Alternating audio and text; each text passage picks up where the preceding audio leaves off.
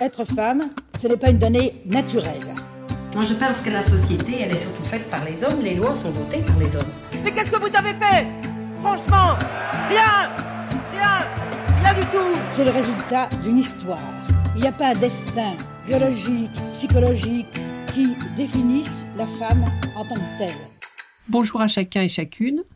Je suis Jocelyne Adrien Meptoul et je vous remercie d'être au rendez-vous du podcast Femmes engagées, produit et réalisé par Femmes du Monde et réciproquement, l'organisme basé à Paris qui s'intéresse aux droits des femmes à l'international et donne la parole à des femmes engagées aux quatre coins de notre planète. Aujourd'hui, notre femme engagée est la Mexicaine Isabella Esquibel. Vous êtes mexicaine, vous habitez Mexico même, vous êtes aujourd'hui actuellement élève de l'ancien ENA français, qui est aujourd'hui l'Institut national du service public. Merci d'être là. Une des raisons pour laquelle vous êtes invitée aujourd'hui, c'est que vous êtes une féministe convaincue. Merci Isabella. Nous vous écoutons. Merci beaucoup. Merci à vous. Je vous remercie pour l'invitation d'être ici, de partager avec vous. Je suis très content parce que c'est vrai, je fais la formation à l'INSP euh, pour le cycle international de perfectionnement. Et dans ces quatre, j'ai eu l'opportunité de vous connaître au Conseil euh, à l'égalité entre les femmes et les hommes, où j'ai fait mon stage pratique dans les cadres de la formation. Alors, bon, j'ai eu de la chance de vous rencontrer. Et bon, je suis très contente aussi de partager parce que je trouve beaucoup de personnes qui, euh, nous avons des similitudes par rapport au parcours, par rapport aux préoccupations des situations de nos pays. Et il faut dire peut-être que toute ma vie professionnelle est sur la base de la gestion publique. Bon, j'ai fait les études des relations internationales à l'Université nationale autonome du Mexique et tout de suite, à côté de l'école, j'ai commencé à travailler dans le service public. Mais c'était par hasard, c'était pas un choix. C'est seulement il y a eu une, opportunité de commencer à travailler dans une institution qui c'est la, la cour électorale de la fédération qu'on a au Mexique. Et à partir de ce moment, j'ai continué à travailler dans plusieurs institutions et vraiment plusieurs institutions parce que euh, malheureusement euh, au Mexique, euh, on n'a pas beaucoup développé le service public comme une carrière, comme un parcours professionnel fort que qu'on peut choisir, qu'on peut continuer à faire les évaluations et faire les promotions et continuer bon normalement. Alors ça dépend des groupes avec qui on travaille dans certains sujets. Alors c'est ça, quand je, je peux voir au passé, j'ai déjà 15 ans dans le service public. Mhm. Et à côté, j'ai fait mes études de master en politique publique et genre que c'est une formation, euh, je la trouve très particulière qu'on a développée en Amérique latine. Euh, le Mexique est un des pays qui a investi beaucoup dans les institutions d'éducation supérieure dans ces domaines c'est comme une espèce de mélange euh, ou des combinaisons entre les politiques publiques, la gestion, l'administration publique et le, féminisme, l'égalité entre les femmes et les hommes, la non-discrimination, euh, le travail contre les violences euh, contre les femmes et contre les filles. Aujourd'hui, le Mexique est marqué pour un contexte de violence en général qui est très complexe il y a plusieurs facteurs qui peuvent expliquer ou quand même euh, réfléchir autour de ça pour savoir pourquoi on a un contexte euh, très violent aujourd'hui. Et c'est un enjeu euh, général, mais pour les femmes, c'est encore un problème plus grave parce que peut-être vous le savez, au Mexique, c'est des premiers pays avec la quantité de féminicides plus haute en moyenne, on a 11 féminicides par jour. Encore, ce sont des, chiffres euh, donnés officiellement. Il y a un chiffre qu'on ne sait pas. Et la caractéristique aujourd'hui, c'est que ces 11 féminicides par jour sont beaucoup marqué pour la violence explicite, la violence physique, la violence sexuelle. Plusieurs cas commencent par la disparition des femmes. Après, on trouve seulement si on a de la chance, on trouve ces corps avec toutes les marques de violence qu'on peut imaginer pour une femme. Alors la situation est terrible, il faut le dire. Et malheureusement, on ne voit pas que ça améliore. Euh, c'est au contraire. Malgré les politiques publiques qu'on a beaucoup développées. Et ça, c'est un paradoxe qu'on a au Mexique et qu'on a dans plusieurs pays de l'Amérique latine, que hum, les femmes organisées, et, ça concerne bien sûr les, femmes dans la société civile, les, les, mouvements de femmes et les féministes organisés à la société civile. Et on a beaucoup développé pour avoir des politiques publiques à l'égalité, pour euh, arrêter la violence contre les femmes et les filles, pour trouver des moyens de, de faire disparaître la discrimination. Euh, enfin, beaucoup, beaucoup d'efforts faits pour avoir des, dispositifs administratifs, des législations, etc. Mais malheureusement, ce qu'on a au pays comme le Mexique, c'est un faible État. En général, on peut le, résumer comme ça parce que le mécanisme, la gestion, le, les instruments pour la mise en œuvre des politiques sont faibles.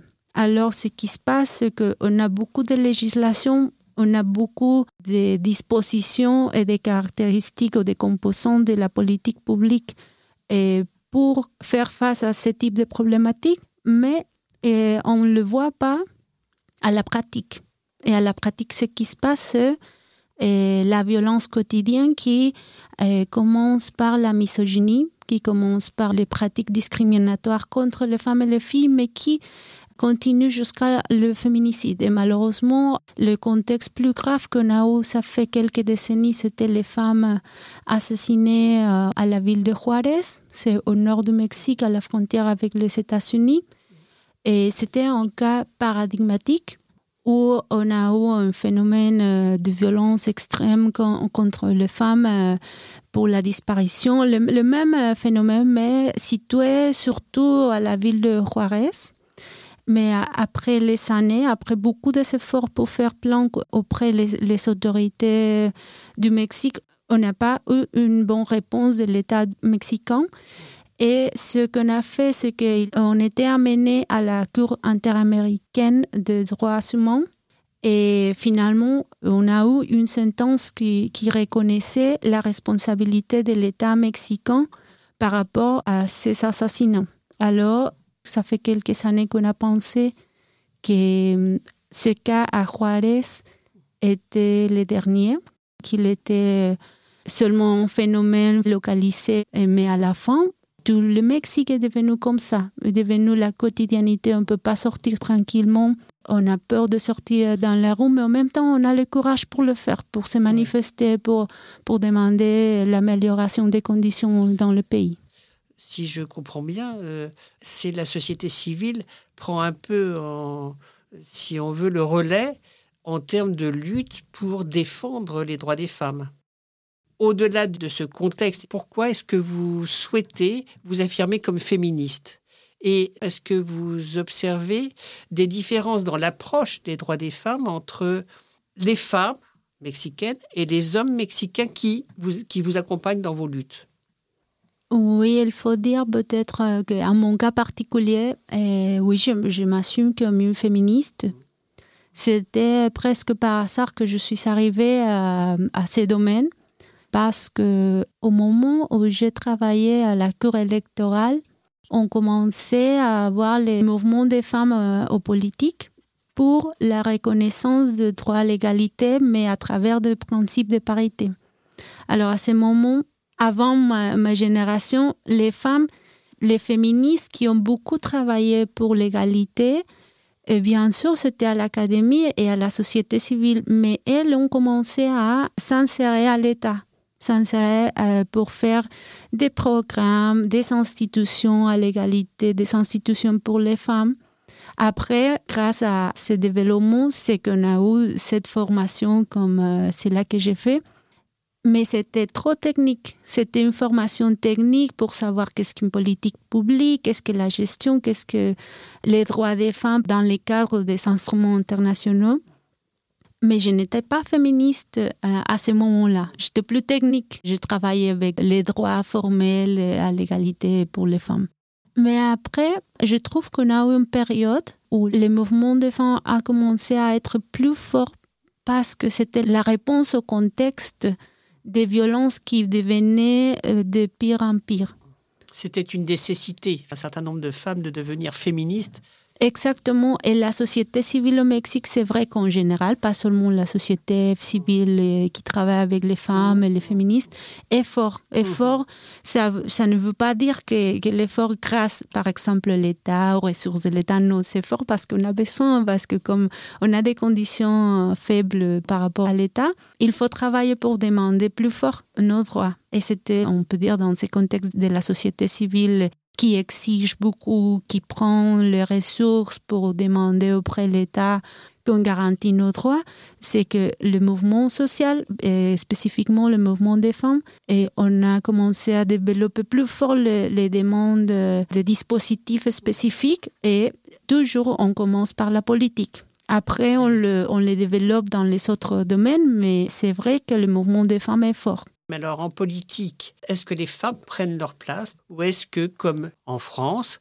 et comme dans beaucoup, beaucoup de pays dans le monde, est-ce que la domination, entre guillemets, patriarcale euh, fait que les femmes doivent se battre deux fois plus pour obtenir une juste place? Oui, bien sûr, je crois que c'est la même situation malheureusement, les femmes, nous devons faire plusieurs efforts pour la même chose, pour euh, devenir, pour euh, prendre des postes, pour prendre des décisions, euh, etc. Parce qu'autour, il y a toutes les structures patriarcales qui s'imposent, malheureusement. C'est vrai qu'on a des hommes qui accompagnent le mouvement. C'est vrai qu'il y a plusieurs hommes engagés à, à l'égalité, mais c'est aussi vrai que ce qu'il nous manque, c'est qu'ils travaillent par soi-même par rapport à ce qui concerne eux que c'est mm. euh, travailler pour les masculinités, que c'est un, sujet que moi aussi je suis très intéressée. Je travaille avec des collègues hommes euh, pour changer la masculinité d'un point de vue féministe, parce que c'est important ça. Alors justement, oui, vous parlez des masculinités, c'est un terme qui émerge depuis quelque temps. Qu'est-ce que c'est et comment vous luttez avec les hommes contre ces C'est vrai que le, défi plus grand, c'est que même si on peut travailler hommes et femmes euh, ensemble pour l'égalité, il faut revenir à les questionnements de la masculinité. Qu'est-ce qu'on peut penser sur la masculinité? Euh, Les études sur les femmes, de genre et de féminisme et un peu résumé, je vais l'essayer de le dire comme ça, l'ensemble des croyances, des pratiques et des attitudes qui sont imposées aux hommes, mais qui sont décidées sociales et qui sont caractérisées surtout pour le pouvoir, pour la domination, pour les contrôles et pour l'oppression des autres, et qui a un modèle unique à attendre comme euh, être un homme blanc et riche, avec le pouvoir, avec la capacité de parler, d'imposer ses idées. Alors, il y a plusieurs caractéristiques sur être masculin qui s'imposent aux hommes, que pour ça, il faut les déconstruire, il faut les, changer.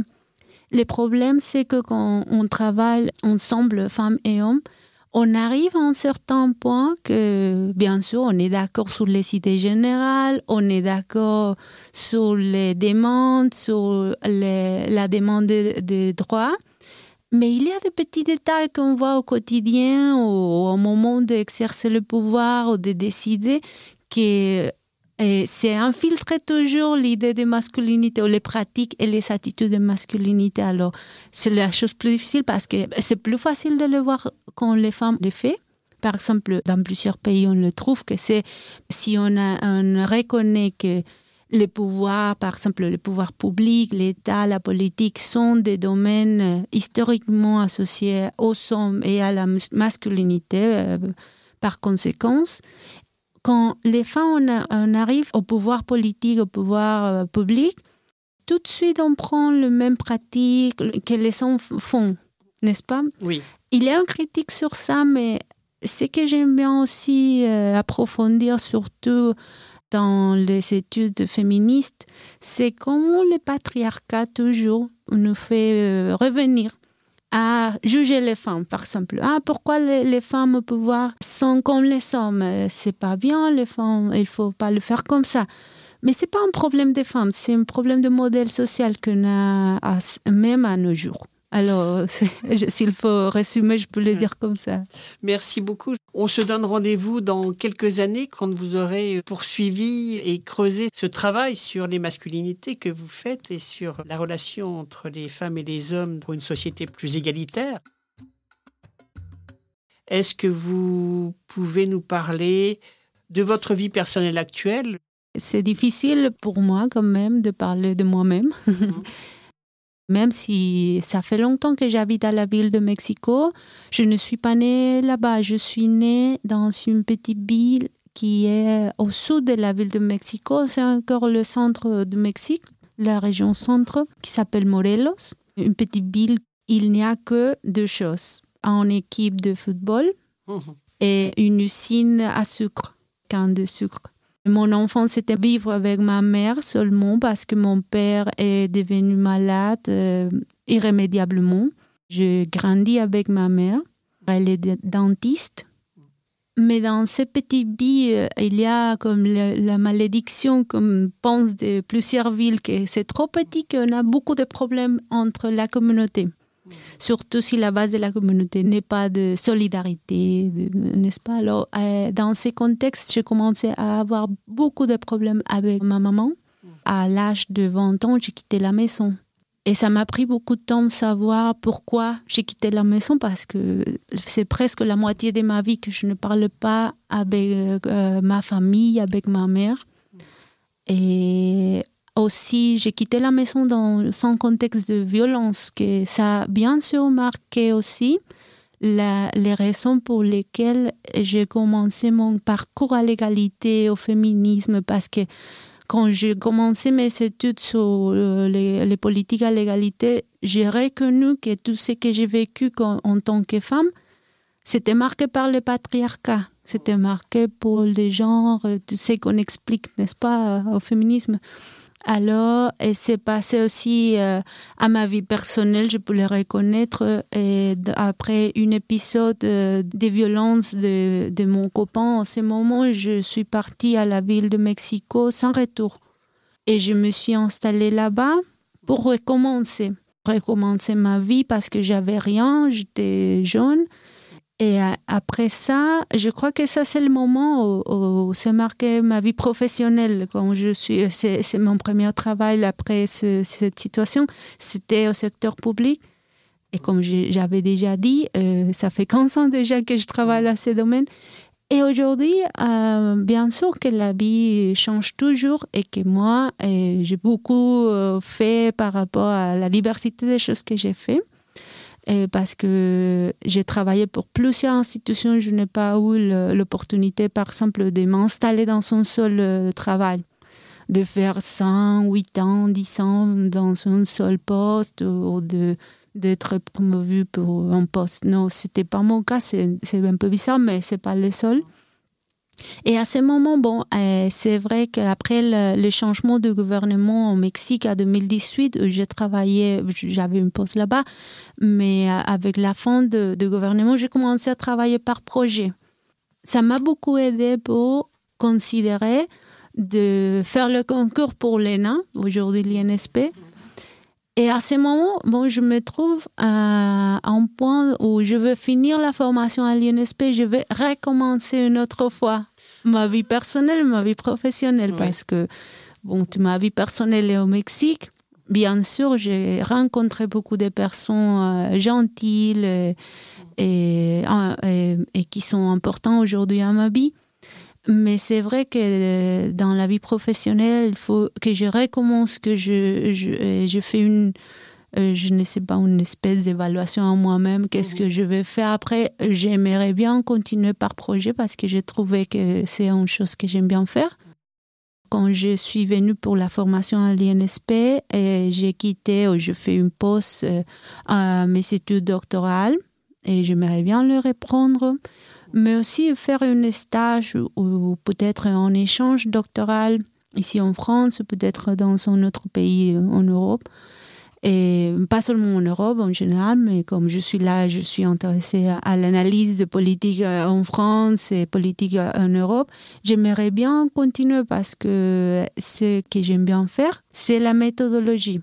Je m'assume moi-même, soit personnelle, soit professionnelle, comme une traductrice des domaines. Par exemple, comme je disais au début, une traductrice des, des caractéristiques ou des, des propositions féministes à, travers des méthodologies qui peuvent être mises en œuvre euh, dans l'État, dans le social, dans la société civile, dans plusieurs euh, contextes. J'aimerais bien continuer à développer cette partie méthodologique. C'est formidable. Oui, à niveau de la recherche, de, de, de travail au secteur public, n'importe où, parce que c'est un métier que j'aime bien. Il y a une chose qui m'intéresse beaucoup par rapport au travail méthodologique, c'est l'éthique l'éthique du féminisme aux méthodologies. Parce que le problème, c'est qu'on a plusieurs propositions, plusieurs méthodes de travail, mais parfois elles ne sont pas éthiques par rapport aux femmes. Et ça, c'est une dimension que j'aime bien travailler. Nous passons au questionnaire de Proust revisité par Femmes du Monde et réciproquement. Le principal trait de votre caractère La tranquillité la qualité que vous préférez chez un homme Tendresse. La qualité que vous préférez chez une femme Aussi la tendresse. Ce que vous appréciez le plus chez vos amis La solidarité. Quel est votre principal défaut Si vous en avez un? Oui, bien sûr, je n'ai le principal, je ne sais pas, mais peut-être que je prends mon temps pour faire les choses à, mon rythme. c'est pas forcément un défaut. Votre euh, rêve de bonheur Mon rêve, c'est d'être avec ma chatte parce que j'ai laissé ma chatte au Mexique. Elle oh. me manque. Et vous lui manquez certainement aussi. Oui. Quel serait votre plus grand malheur? La guerre en général. Mhm. Qu'est-ce que vous voudriez être dans, dans l'idéal? Plusieurs choses, mais la plus commune que je trouve à chaque étape de ma vie, c'est que je voudrais devenir avocate. Ou juriste, euh, dans, je sais pas, dans les domaines des, des, lois. De faire avancer le droit, oui, parce que les sociétés n'avancent que pas que si elles ont un socle solide de droit. Oui, c'est vrai. Le pays où vous désireriez vivre? J'aimerais bien vivre dans plusieurs pays. Hmm. Dont le Mexique, tout de même, j'imagine. Oui, bien sûr, au Mexique, mais aussi ailleurs. Aujourd'hui, j'ai la, chance d'être ici, mmh. mais euh, aussi j'aimerais bien visiter euh, l'Allemagne, le Japon et l'Égypte. Quelle est la couleur que vous préférez? Le bleu. Quelle est la fleur que vous aimez? Les roses. L'oiseau que vous préférez? Oui, il y a un oiseau qui vole très vite et qui est toujours dans le fleur, les colibris. Quels sont vos auteurs et vos autrices préférés? Edgar Allan Poe. Mm. J'aime bien sa littérature. il y a plusieurs femmes que j'aime bien le lire, mais une anthropologue mexicaine euh, qui s'appelle Marcela Lagarde, une écrivaine mexicaine, Guadalupe Nettel, qui a fait ses études ici en France aussi. Et bon. Et qui est romancière? Et Oui, elle est romancière. Et vos poètes préférés? Pablo Neruda, en Chili. Vos héros dans la fiction? C'est un héros et une héroïne. Ça vient d'une série pour les, les enfants qui s'appelle Avatar. C'est une série sur la base bouddhiste. Alors, il y a un avatar homme qui s'appelle Ang et il y a une avatar femme qui s'appelle Korra. Vos compositeurs et compositrices favoris? Une euh, chanteuse, compositrice féministe qui s'appelle Rebecca Lane de Guatemala. Et vos peintres, hommes et femmes favoris? Uh, Hommes, Van Gogh, et femmes, Frida Kahlo. Ah. Vos héros et vos héroïnes dans la vie réelle? Que Ah, dans la vie réelle, je crois que je n'ai pas pensé à ça. Eh bien, vous avez le droit de ne pas avoir de. de- vous vous fabriquez votre propre euh, héros ou votre propre héroïne vous-même. Vos héros ou héroïnes dans l'histoire. Dans l'histoire Olympe des gauches. Bravo. Pour une féministe, et ça Oui. s'impose. Les noms que vous préférez? Vous avez des mots préférés? Des mots. qui vous plaisent? Ah, je crois pas. Euh, ça, ça, ça vient parfois, mais à ce moment, je me rappelle pas. Qu'est-ce que vous détestez par-dessus tout? Ah, l'indifférence. Et quels seraient les personnages historiques que vous méprisez le plus? Hitler. Oui. Oui. Je Mm. pense que là-dessus, il y a un consensus. Oui. Est-ce qu'il y a euh, par hasard un fait militaire que vous admirez le plus? Et hum, non. Y a-t-il une réforme qui pour vous est vraiment euh, la réforme importante pour votre pays ou, pour, euh, ou dans le monde?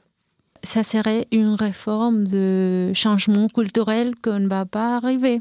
Mais je travaille dans une réforme Oh. qui c'est pour, pour reconnaître le droit aux soins de, euh, dans le sens euh, élargi. de- Oui, Alors, je crois que ça sens. peut être le début. Plus, plus de, de soins de la vie quotidienne, même de l'environnement, c'est une intégration de plusieurs du, du bien-être. perspectives. du de bien-être. c'est oui. c'est ça, c'est ça la définition de l'Organisation mondiale de la santé. Oui, mais on a trouvé que oui. c'est encore euh, marqué pour la euh, pour l'absence de, de la maladie, par exemple, pour- par rapport euh, aux conditions de, de vivre. Mais c'est encore plus large qu'on travaille euh, à ce point. Alors, quel est le don de la nature que vous aimeriez avoir? La transformation de n'importe quoi en n'importe quoi. C'est-à-dire d'être magicienne, d'être Oui, une, comme fée, être- oui. une fée. Euh, alchimiste, peut-être. alchimiste. oui. C'est un peu plus triste. Comment vous aimeriez mourir? Ah, oui, c'est peut-être triste, mais euh, je crois que c'est une chance si on peut choisir. On ne sait- Mm. on ne on peut pas choisir malheureusement, Mm. mais euh, j'aimerais bien mourir tranquillement à mon, à mon lit. Quel est euh, votre état d'esprit aujourd'hui, là, actuellement? En en général, rose. je suis rose. je profite bien. D'accord. Et quelles sont les, les fautes qui vous inspirent le plus d'indulgence? C'est peut-être trop marqué par mon parcours, mais dans les domaines publics et la politique, je crois qu'il y a des fautes qu'on peut dire, ça va, on va apprendre de ça et ce sont qu'on fait des, des mauvais choix, des politiques par exemple. Le problème, ce n'est pas se tromper, mais de savoir apprendre et les résoudre, je crois. à partir de, de- À de- partir des de erreurs Oui. Bien. Dernière question, est-ce que vous avez une devise Jusqu'à la tendresse, toujours. jolie Ça vient de Che Guevara. Hmm. Merci beaucoup Isabella Esquivel pour cet entretien. Je vous souhaite euh, de réaliser tous vos projets. Et Merci J'espère à très bientôt. Bien sûr, merci beaucoup à vous et à bientôt, bien sûr. Vous venez d'entendre le podcast Femmes engagées, produit par Femmes du Monde et réciproquement, qui offre un micro aux femmes engagées partout dans le monde afin de faire entendre leur voix en toute liberté. Le podcast Femmes engagées est enregistré dans le studio La Poudre de la Cité Audacieuse. J'ai eu le plaisir d'animer notre podcast Femmes engagées avec la participation de toute l'équipe de Femmes du Monde et réciproquement. Merci à Agathe Loumalia, Huguette Klein, Brigitte Evano, Marie Cholet et Léa Robert. La musique et le montage sont assurés par Thomas Dor. Un grand merci à lui. Merci à chacun et chacune pour votre écoute. Et rendez-vous au prochain épisode. Être femme, ce n'est pas une donnée naturelle. Moi, je pense que la société, elle est surtout faite par les hommes. Les lois sont votées par les hommes. Mais qu'est-ce que vous avez fait? Franchement, rien Rien Rien du tout C'est le résultat d'une histoire. Il n'y a pas un destin biologique, psychologique qui définisse la femme en tant que telle.